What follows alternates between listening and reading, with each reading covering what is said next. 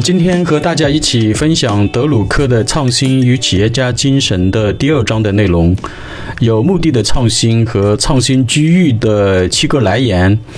呃，创新是展现企业家精神的一种特殊手段。创新活动赋予资源的一种新的能力，呃，使它能够创造财富。呃，事实上的话，创新活动本身就是创造了资源。人类在发现自然界中某种物质的用途，呃，并在赋予它经济价值之前的话，呃，资源这种东西是根本不存在的。在没有发现其经济价值之前的话，每一种植物都是没有什么用处的杂草，每一种矿产资源呢都是没有什么用处的石头。在一百多年前，深埋在地下的石油啊、铁矿啊、铜矿啊等等啊，还没有开采的时候呢。在当时的人们看来，呃，这些都是没有用的东西，也就称不上是什么资源了。呃，相反的话，还会被认为，呃，是这些没有用处的杂草、杂草、无用的这些石头，还会导致土壤的贫瘠，而且还直接导致了不能栽种可以利用的农作物。还有的话，在过去的话，呃，青霉菌也是认为一种有害的细菌，而不是一种资源。呃，当时的细菌专家在做细菌培养的时候呢，呃，必须要费很大的功夫才能保护培养细菌免受青霉菌的侵害。呃，到了二十世纪二十年代的时候呢，英国伦敦的亚历山大·弗莱明医生呢就发现，这种青霉菌就是细菌专家苦苦找寻的细菌杀手。呃，从此以后的话，青霉菌才成为一种有价值的资源。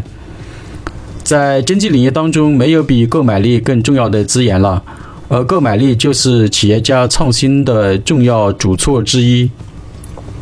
在十九世纪的早期，美国的农民基本上是没有什么购买能力的，因此也就不需要使用农业机械来帮助农民进行耕种了。十九世纪的早期，虽然市场上已经有各式各样的收割机了。呃，当时的话，无论农民有多么需要购买这些收割机的这种愿望，但是因为农民没有钱来购买，呃，这些愿望也是很难实现的。于是，发明收割机的塞勒斯又发明了分期付款的购买方式。分期付款的购买方式的话，帮助农民实现了购买收割机的愿望。这种分期付款的购买方式不仅减轻了农民的负担。而且还减轻了农民的经济压力，啊，甚至还提高了农民的经济收入。所以，塞勒斯发明的收割机是一种创新，塞勒斯发明的分期付款的购买方式也是一种创新。呃，所以的话，凡是能够呃使这个现有资源的财富生产潜力发生改变的事物，都是构成创新的重要组成部分。呃，一九三七年的某一天。麦克莱恩开他的这个大卡车的话，停留在美国的呃新泽西州的这个呃霍霍伯肯码头的时候的话，呃，因为当时这个麦克莱恩的话，呃，就正在等待这个卸货装船啊，等的是这个心急火燎的啊，就很着急。呃，那也许是因为麦克莱恩等得太焦虑了，呃，所以忽然间就急中生智的想到了一个办法。呃，就是说，难道不能找到一个办法，呃，将这个拖车直接送到这个船上吗？那么这样的话，就可以节约大量的时间和劳动力了。于是，集装箱的这种想法就在他的头脑中诞生了。由于麦克莱恩发明了集装箱，呃，所以就推动了这个全球运输业的巨大的变革，呃，促进了运输业的发展，呃，所以这个麦克麦克莱恩的话被称为。集装箱运输机腹。集装箱这个创新的发明，看上去显然不是什么科技的发明，而是来自将货轮视为一种物料运输的设备，而不是一艘船的新的认知。呃，这样的话就意味着真正重要的就是要想办法缩短货轮在港口停泊的时间。呃，就是要缩短货轮在港口停泊的时间。呃，正是由于集装箱的这种发明，将远洋货船的运载能力提高了四倍，而且还拯救了当时这个船舶船舶的这个运输行业。由于集装箱的发明，促进了世界贸易的繁荣与发展。呃，关于类似的创新的话，在日本也能看到社会创新的啊一些有趣的案例。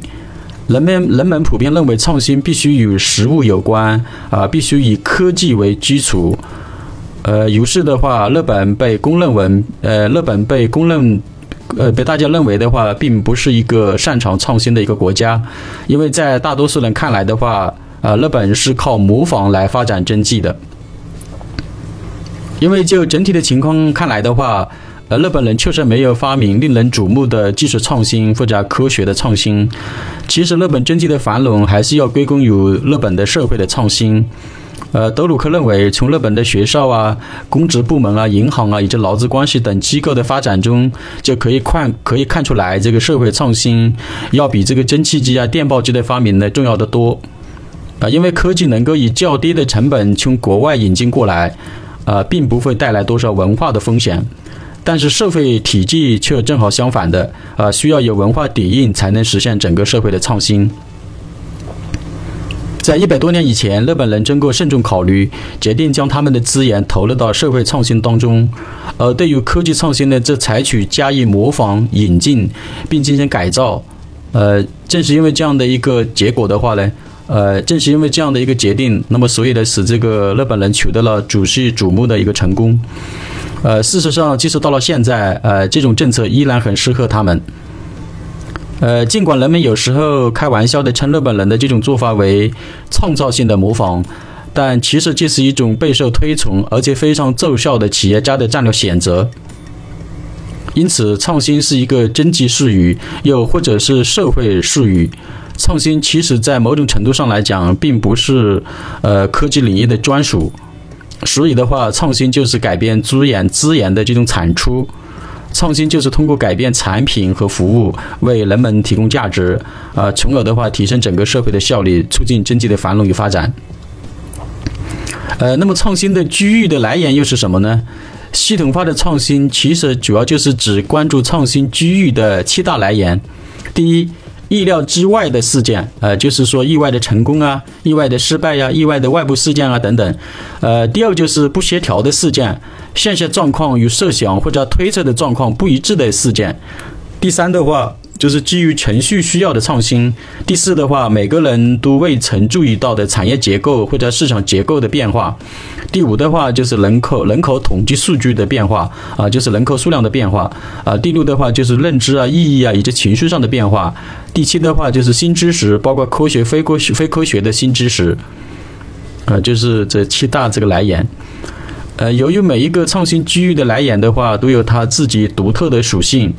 呃，比方说，有的创新是来自于社会经济的压力与矛盾所带来的一个机遇，比方说前面所讲到的分期付款的发明啊，集装箱的发明啊等等。那么有的创新呢，又是来自于科学的突破所带来的啊新知识的广泛的应用，比如蒸汽机的发明、电灯的发明等等。